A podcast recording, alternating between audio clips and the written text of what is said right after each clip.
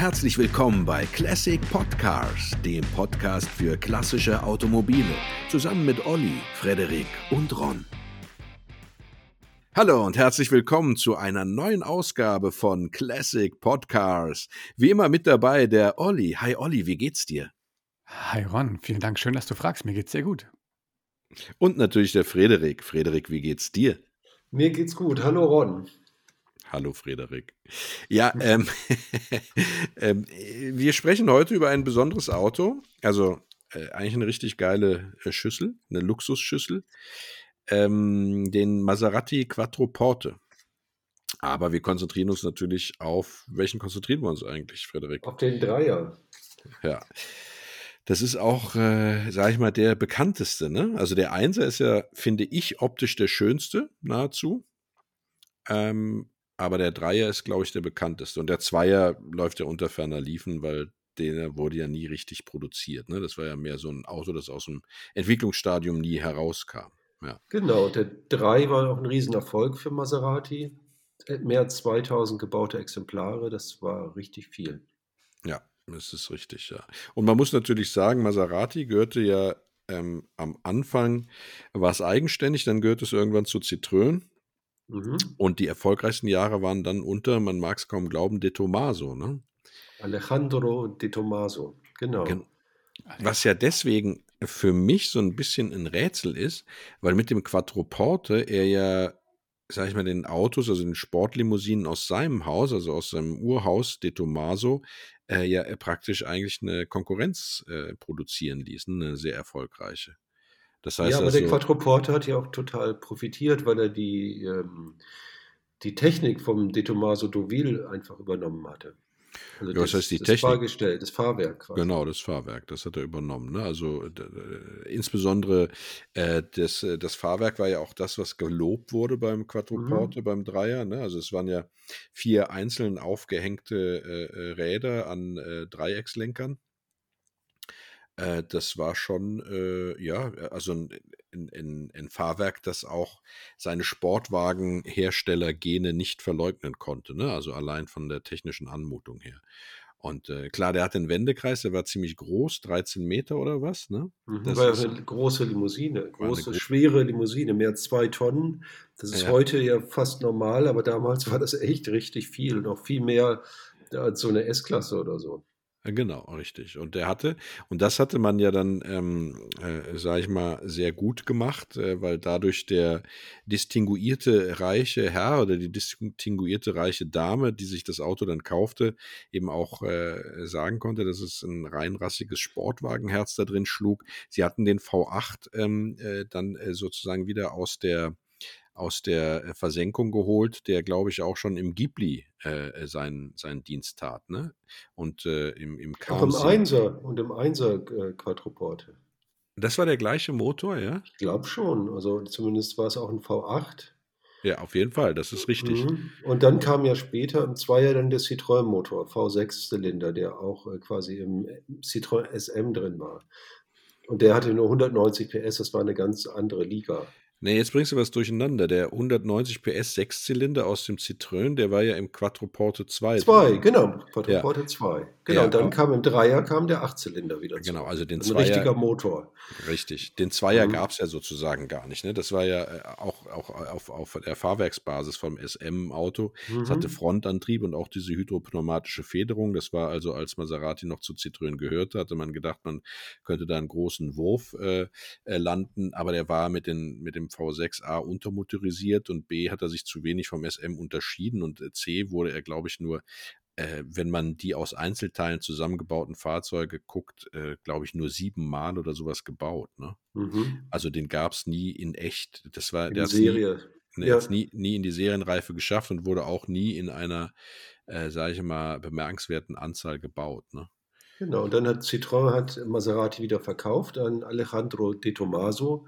Genau. Und der wollte dann wieder eine richtige Limousine haben. Hat dann relativ schnell gehandelt. Es gab ja den Deauville von Di Tomaso schon und da konnte man dann drauf aufbauen. Aber genau, die Karosserie ist völlig anders. Der Duville, der war ja ähm, 1971, äh, seit 1971 auf dem Markt, ne? Und 76 hatte man den Quattroporte 3 auf dem Turiner Automobilsalon dann vorgestellt. Aber äh, es dauerte trotzdem, glaube ich, noch eine Zeit, bis er dann tatsächlich in Serie ging. Ne? Drei Jahre. Ja, also 79 kam der dann erst auf den Markt.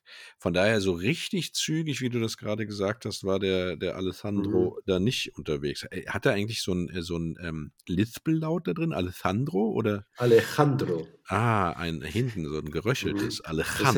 Ist ja, Arge ja Argentinier. ja, ist er, ja.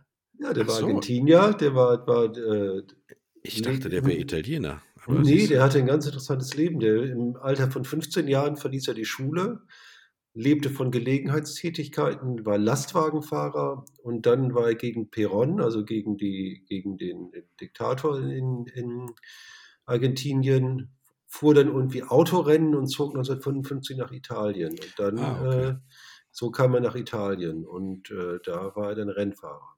Und dann hat er die, seine zweite Frau war die Rennfahrerin, die die Enkelin des Gründers von General Motors war.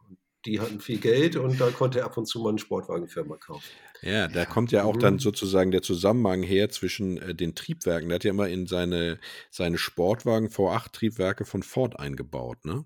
Und man war Chrysler, ja, glaube ich. Nee, es war Ford. Äh, ah, okay. und, also jetzt in dem äh, De Tomaso Mangusta beispielsweise oder auch in dem De Tomaso äh, Pantera, das waren V8-Triebwerke. Ne?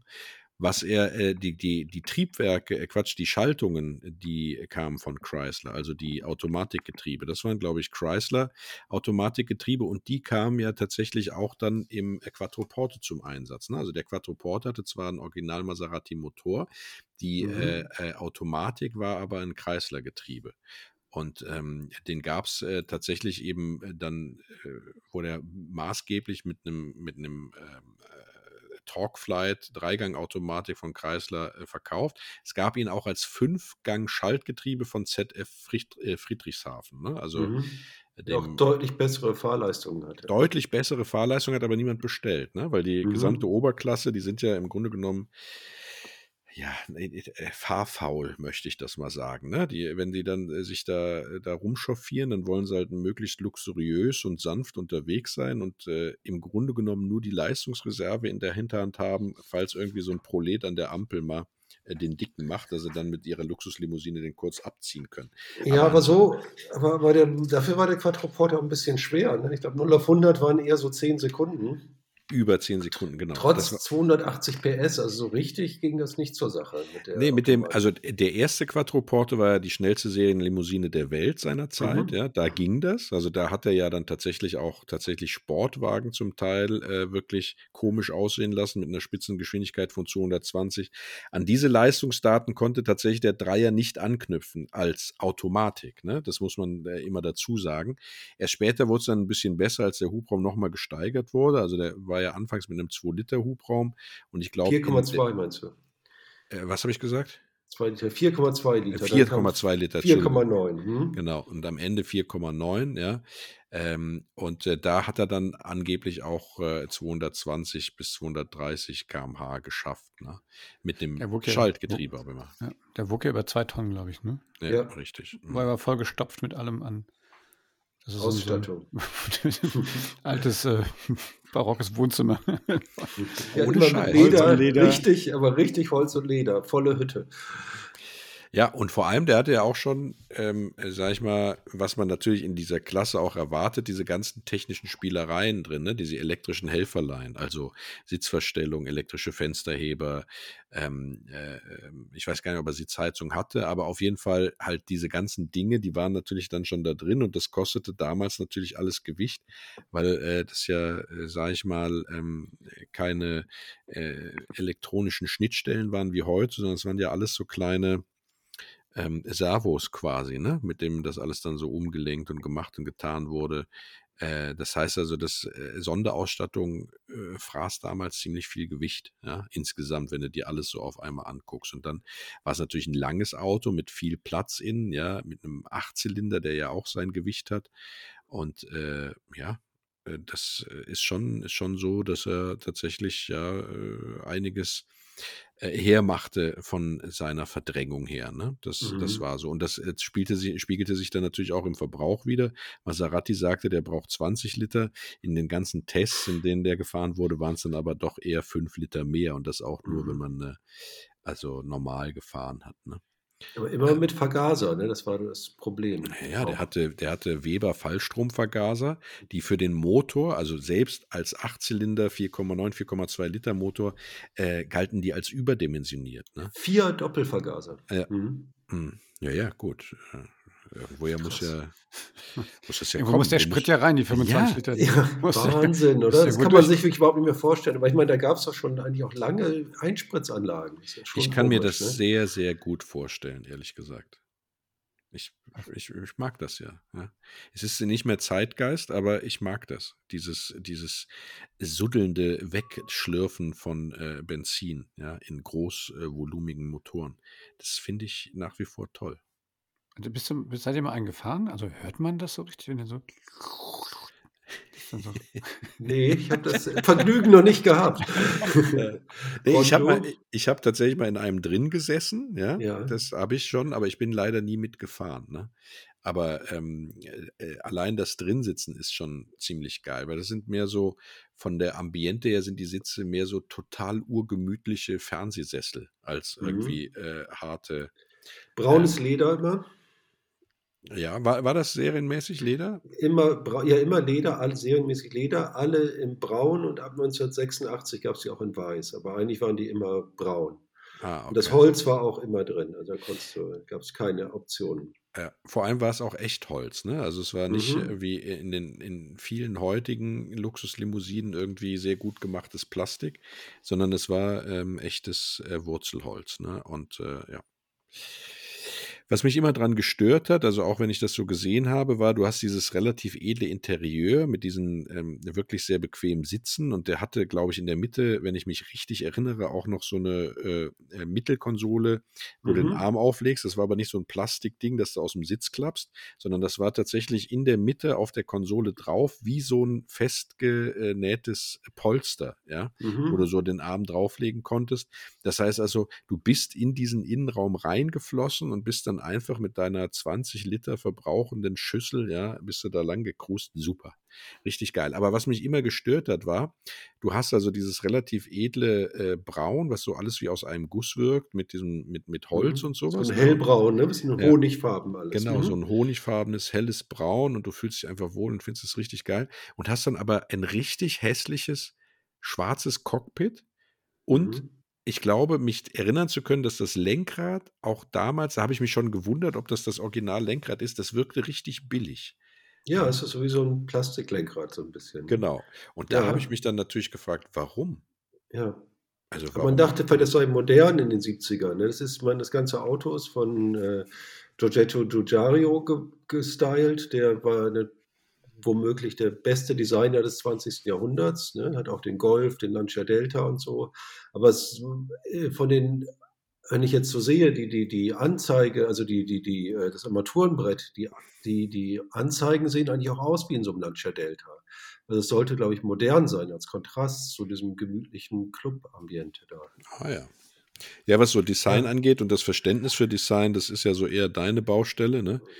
Äh, ich kann immer nur sagen, ob mir was gefällt oder nicht. Und das ja. gefiel mir halt nicht. Aber wenn du das nee, so erklärst, macht das durchaus Sinn. Man muss es vielleicht so aus der Zeit heraus sehen. Mhm. Aber gab es da, Frederik, du bist ja der Chef, mhm.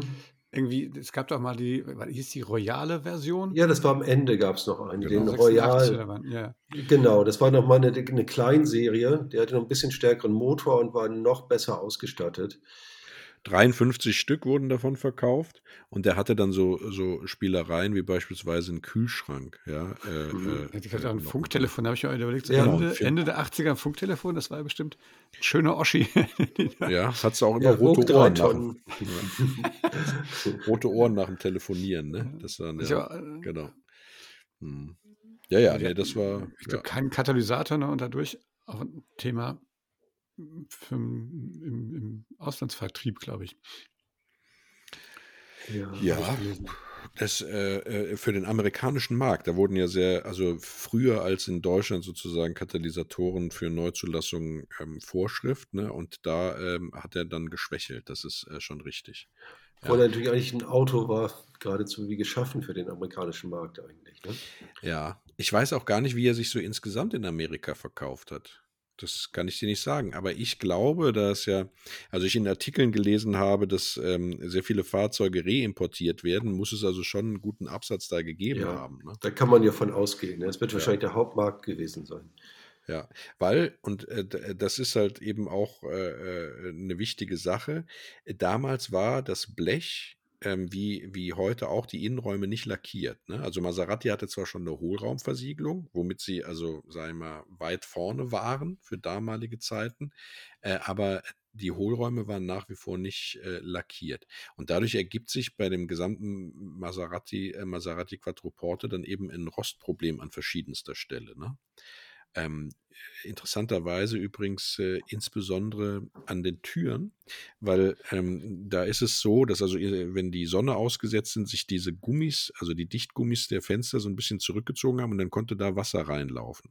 Ein bisschen Wasser kommt ja immer irgendwie vorbei, wenn es regnet, aber das ist da dann relativ extrem.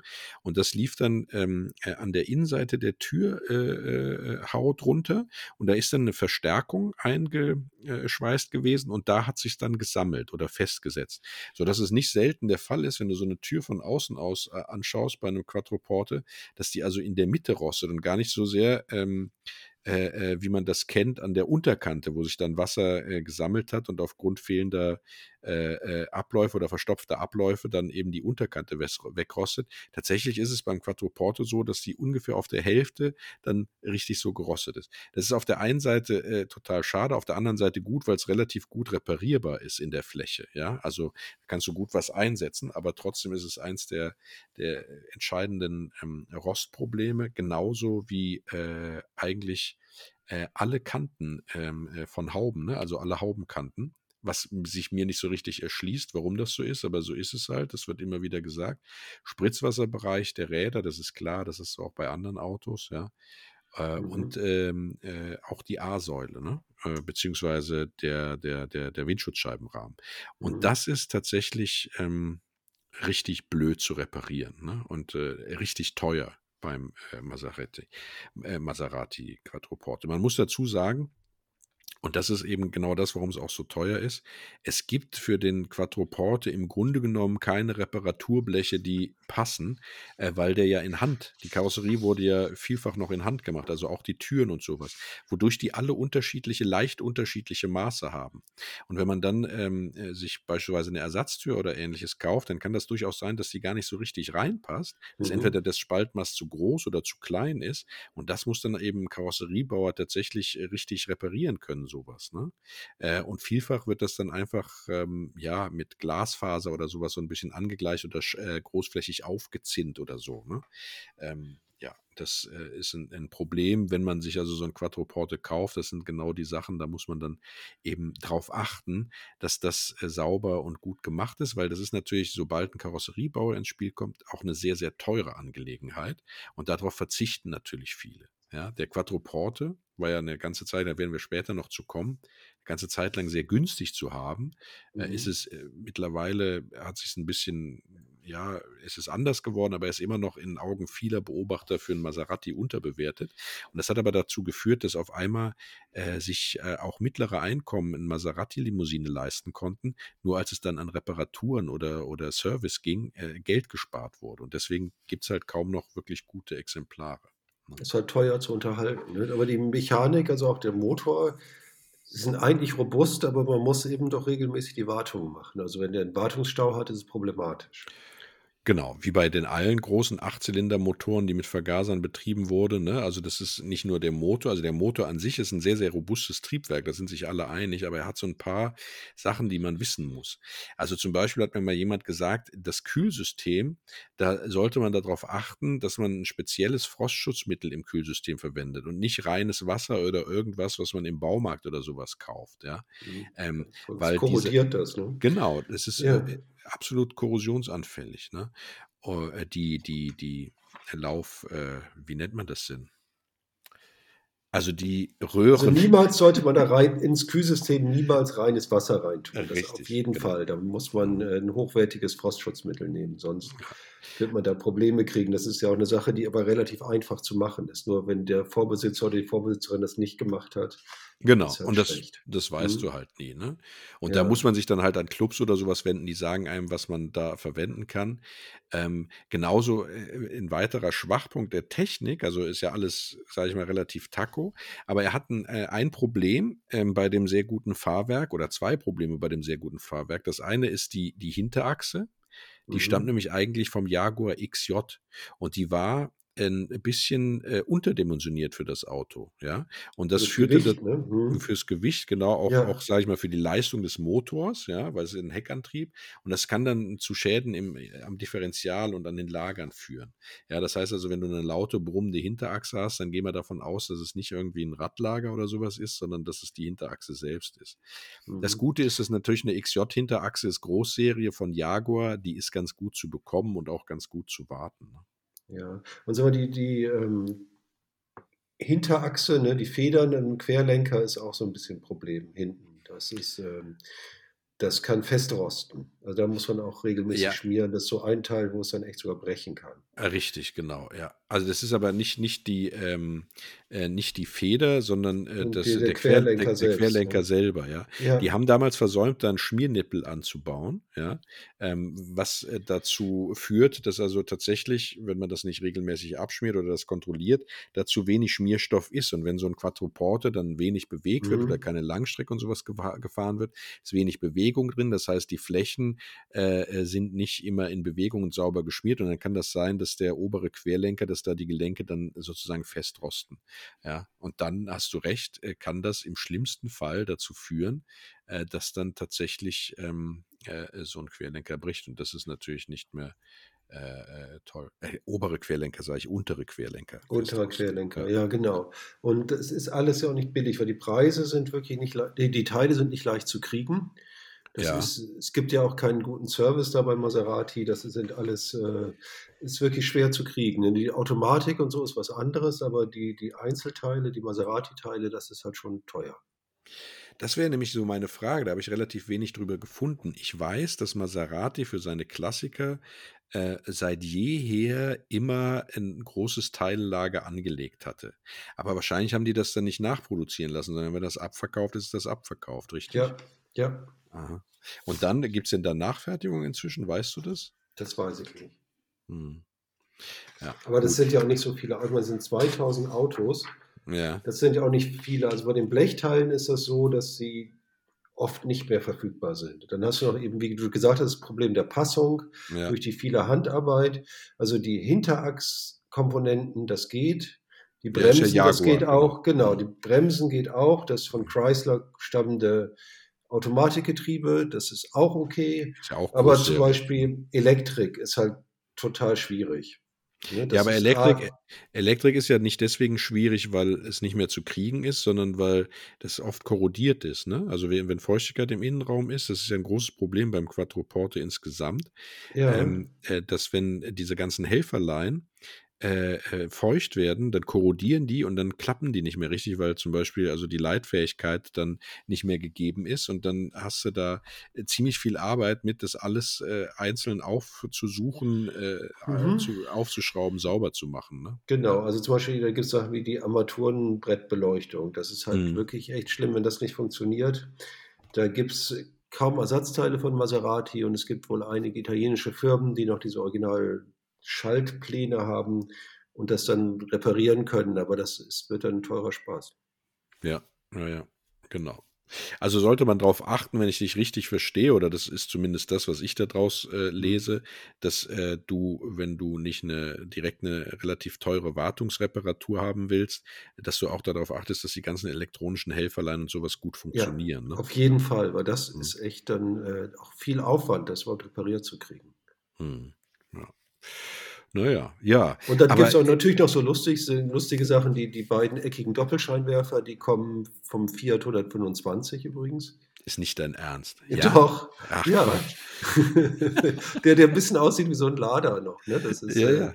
ja, ein Polski Fiat gab es dann ja auch. Das, mhm. Der hat auch vorne so eckige Doppelscheinwerfer, die haben sie dann auch beim Quattroporte verwendet. Also man äh, erkennt es kaum wieder, aber das sind so kleine, die kriegt man wahrscheinlich noch. Das wäre ja geil, wenn du so ein Quattroporte fährst mit Polski Fiat Scheinwerfern. ja. Naja, bei De Tomaso gab es auch diese Scheinwerfer vom Ford Granada. Ja, gut, das ist ja ein Ford Granada, so. ja. Das ja. ist ja, ja schon ein Auto. Ja, naja. Ja, ähm, äh, lieber äh, ähm, Oliver. Ja. Gibt es denn äh, Trivia? Oh, massig. nee, ich meine, solche Autos ziehen das doch eigentlich an. Ich meine, wenn du das anguckst, die Dinger, das war ja Luxus pur. Ähm, angefangen von der gepanzerten Limousine, die man für den italienischen Staatschef äh, äh, Sandro Pertini gebaut hat. Das Ding war irgendwie kugelsicher und, und Schnick und Schnack. Da gibt es eine schöne Anekdote, dass der, wo man, also ich habe ich gelesen, ob das stimmt, ich vielleicht wissen das ja unsere lieben Hörerinnen und Hörer und können das mal sagen, die haben das Ferrari-Werk mal besucht als Staatspräsident. Der war, glaube ich, 87 oder sowas damals schon. Und äh, da ist er da hingefahren. Normalerweise das sah das Protokoll vor, dass sich dann sozusagen dann äh, der Ferrari, ähm, also sozusagen Enzo Ferrari auf das Auto zubewegt und ihn begrüßt. Und er ist einfach stehen geblieben, sodass dann der alte, alte äh, Präsident quasi aussteigen musste und auf den, ähm, auf den Ferrari selber dazugegangen ist, weil also, sie immer so eine Rivalität Enzo. Enzo Ferrari oder wer war das? Ja gut, wenn, aber ja. das, wenn die äh, Ende der 80er, Mitte der ja. 80er. Da wurde direkt mal klargestellt, wer die größeren Eier ja, hat. Ja? Äh, weil sie wahrscheinlich einfach auch immer Beef hatten untereinander. Ja. ja. äh, äh, gesagt, weißt du was, wenn du jetzt mit der Kiste hier angefangen kommst. Wenn du schon im ähm, im Ferrari weg bist. Also, ja, genau, dann kannst du wenigstens ja, kannst du auch zu Fuß gehen. Ja. Mhm. Ähm, naja, es gab auch wieder äh, viele berühmte Leute, die den gefahren haben irgendwo.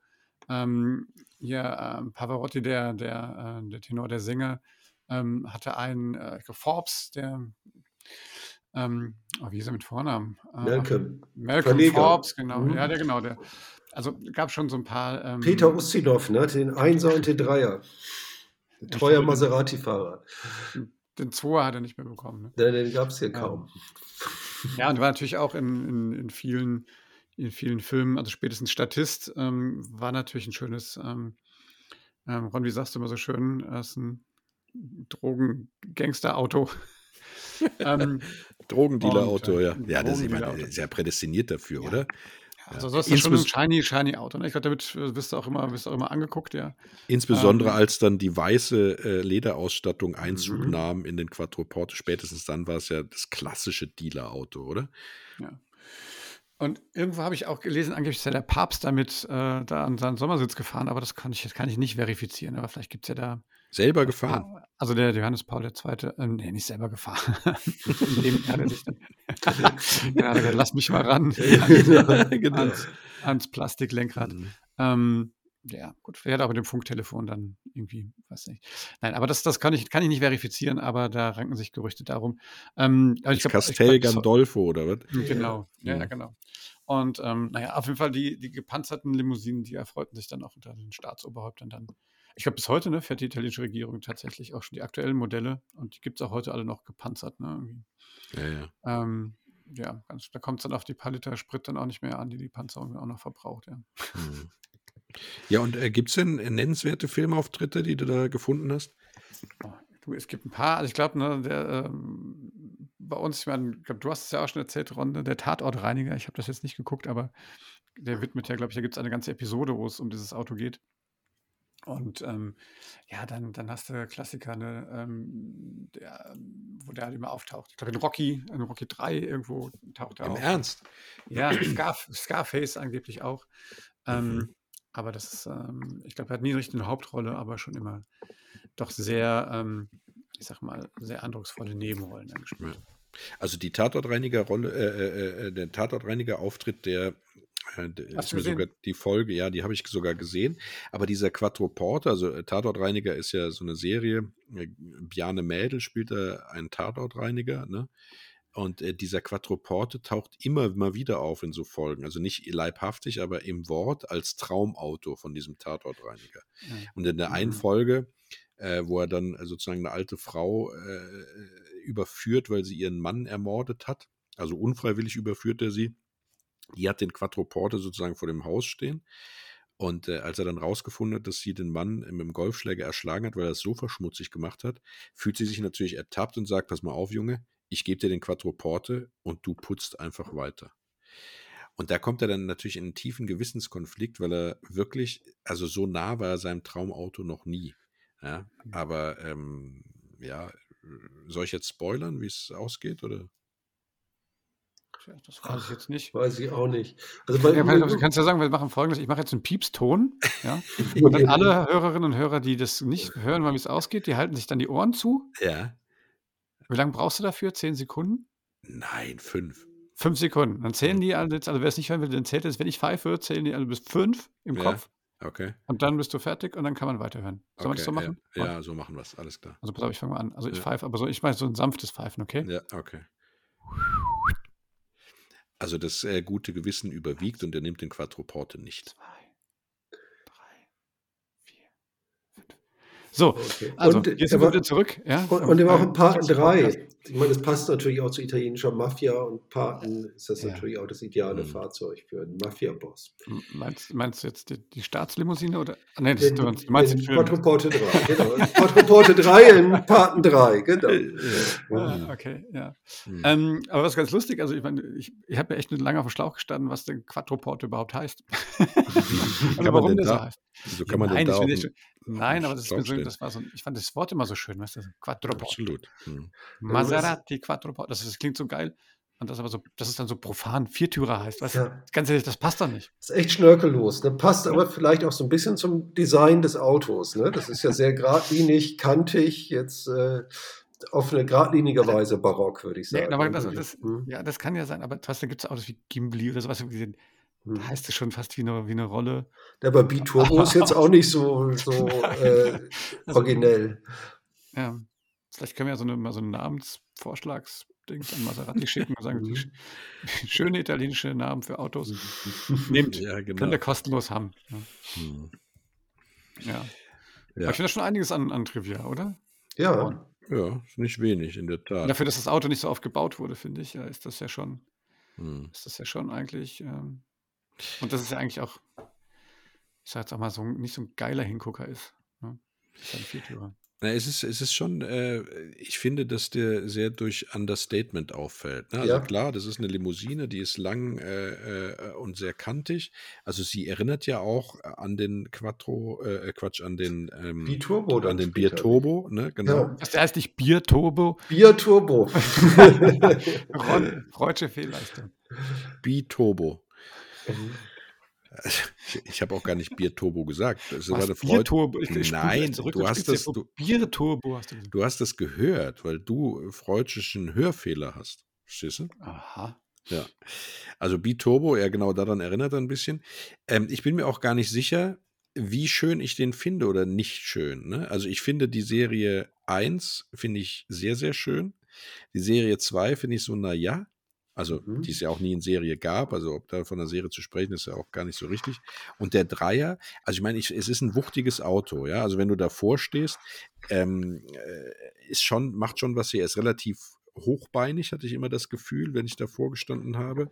Ähm, äh, das letzte Mal übrigens in der Tiefgarage in München wo der mit einer dicken Kette an, an der Vorderachs, äh, an, der, an der Vorderradaufhängung äh, an den äh, Betonsäuler der Tiefgarage gekettet war. Ehrlich?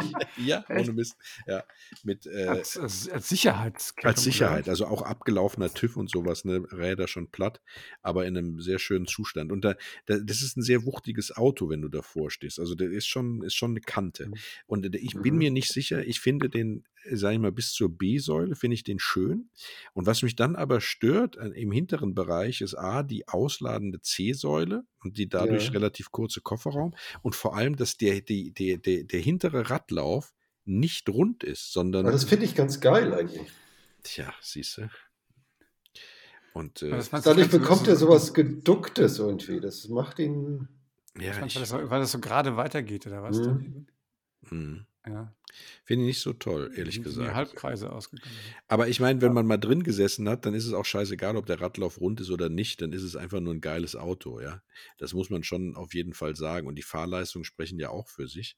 Aber es ist, es ist schon äh, äh jetzt nicht das Auto, was optisch sofort bei mir ein totalen Kaufreiz auslöst. Ne? Nee, aber das hat ja auch einen gewissen Reiz, dieses Understatement. Äh, so Total. Das mhm. wäre auch der Kaufreiz. Turbo finde ich das aber noch geiler eigentlich. Das war nicht, war nicht spoilern. Ne? Aber, so, aber Frederik, du, du kennst dich doch da aus. Es gibt auch, es gibt auch noch irgendwie, war das Pavesi oder wie hieß der? Der, der hat da irgendwie noch so Coupés zwei, drei so. Coupés davon gebaut. Ne? ja, aber das war totaler Quatsch. Und ich habe hab nur darüber gelesen. Da haben die ja, einfach die Tür festgeschweißt, die hintere Tür. Die haben die Dachlinie überhaupt nicht verändert. Also das ist irgendwie, das ist doch irgendwie, also totaler Unsinn, oder? Das ist nur unpraktisch. Ist das dann der Biporte oder was? Ja, genau. Genau, Maserati Biporto. Du, du, du Porte. Du, du Porte, nee, Quatsch, genau. die haben nicht auf die Türen festgeschweißt. Das, echt? Mhm. Ja, das ist nicht, nicht schlecht. Mal, kann man auch Coupés ne? bauen. Ja. Hm. Naja, gut. So. Ähm, was kostet denn so eine Karre jetzt, wenn man sie kaufen will? Ich gerade fragen, ja. Ja, also eine gute 30 und äh, okay für 20. Aber so richtig teuer sind die gar nicht, oder was? Nee, aber die sind schon, haben sich verdoppelt einfach mal in den letzten zehn Jahren dann doch. Aber welches, welches alte Auto hat sich nicht verdoppelt? Ja, ja. Das also das ist, die sind nicht durch die Decke gegangen, muss man es mal so sagen. Also für 30.000 kriegst du schon ein ordentliches Auto. Also ich äh, weiß gar nicht, ob ich da widersprechen will oder nicht, weil ich so ganz genau weiß ich nicht. Ich habe mir die noch nie angeguckt.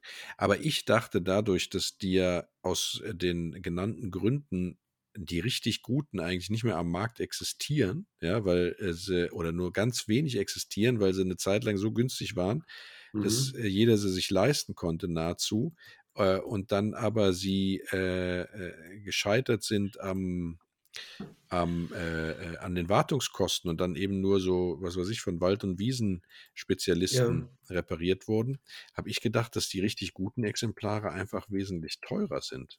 Ja, es gibt ja nochmal die Royal, die sind ein bisschen teurer und die Handschalter sind auch nochmal teurer. Ja gut, weil es davon sehr wenig gab. Genau. An, ne? hm. Hm. Gibt es da so einen Umrüstsatz für das Telefon? Aufs Handy? Mit Sicherheit. Ja. Du machst einfach ein modernes Handy, schraubst das Gehäuse auf, das vom Funktelefon, machst ein modernes Handy rein, schraubst wieder zu. Ich will also keinen Hörer, was das? Ja. So einen Bluetooth-Empfänger reinbauen. Ja, was ist denn das dann überhaupt für ein Netz, ne? Da, äh, das, äh, das, keine Ahnung. Muss ja C-Netz gewesen sein, oder? Ja, genau. Da, da wirst du wirklich geröntgt, ne? Wenn du da mit telefonierst. Also, ich, ich erinnere Jonathan, Jonathan Hart auch mal, also der, der ist so für mich so die, die Ikone aus Hart aber herzlich. Der wurde auch jedes, jedes äh, komische Sportwagen, Dings, Auto, moderne, teure Auto fuhr doch Der nicht ein 190er? Ja, auch, natürlich. Aber der fährt immer, je nachdem, wo der dann in den Serien unterwegs ist, in den Folgen. So, okay.